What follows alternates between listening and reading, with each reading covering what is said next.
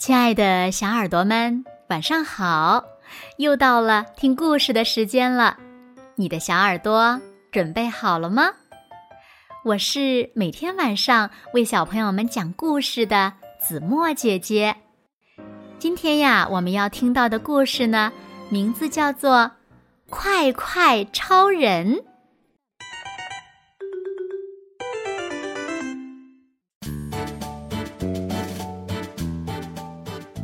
康泰整天拖拖拉拉的，并不是没事可干。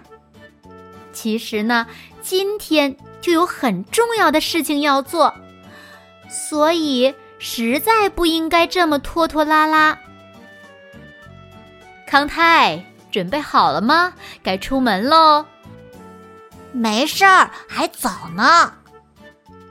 说完，他一咕噜又躺下了。不过，他还有点儿不放心，斜眼看了一下闹钟。没事儿，还早呢。不知为什么，他又爬了起来。还早吧？嗯，还早，还早。该起来了吧？哎呀，不好！啊，糟糕，这下来不及了。康泰从裤兜里掏出一个东西，他的眼睛里闪过一道光。变身，快快超人！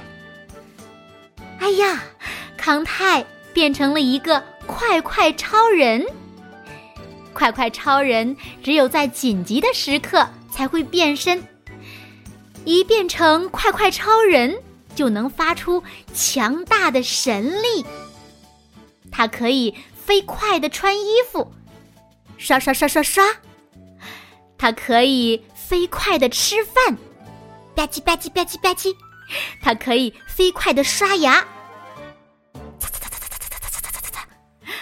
它可以飞快的上厕所，哇，噗嗤，哗啦，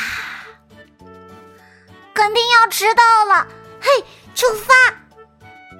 快快超人眼里射出一道电光，把闹钟给停住了。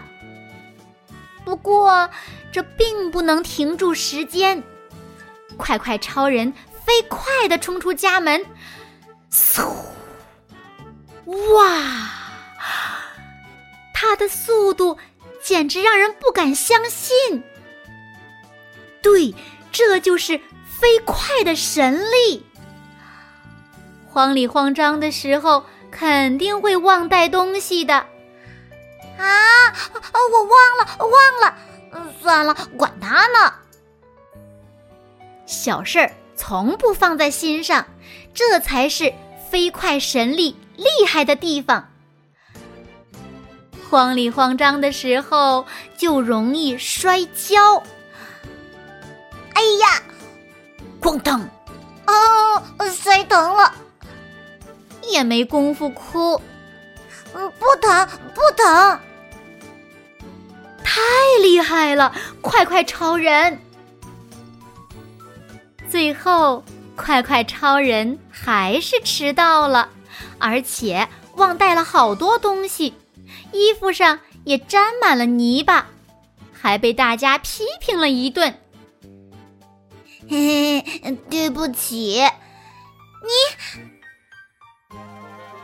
远处，一边看着快快超人，一边唉声叹气的是准备好超人。为什么你总是不到最后一刻不行动呢？要是你像我一样提前做好准备的话，就不会那么慌里慌张的了。好了，别再做快快超人了，和我一起做准备好超人吧。康泰从准备好超人手里接过面具。要不我就从明天开始做准备好超人吧。我也不愿意失败，我也知道应该提前准备。可是，快快超人也挺好的呀，那种心跳的感觉多棒啊！飞快超力也超级厉害啊！怎么办才好呢？是要做准备好超人，还是做快快超人？康泰怎么也决定不了了。小朋友们，换成你们会做哪种超人呢？好了，亲爱的小耳朵们，今天的故事呀，子墨就为大家讲到这里了。小朋友们，快快帮一下康泰吧，他还在发愁呢。他到底是该做准备好超人呢，还是做快快超人呢？赶快告诉他吧！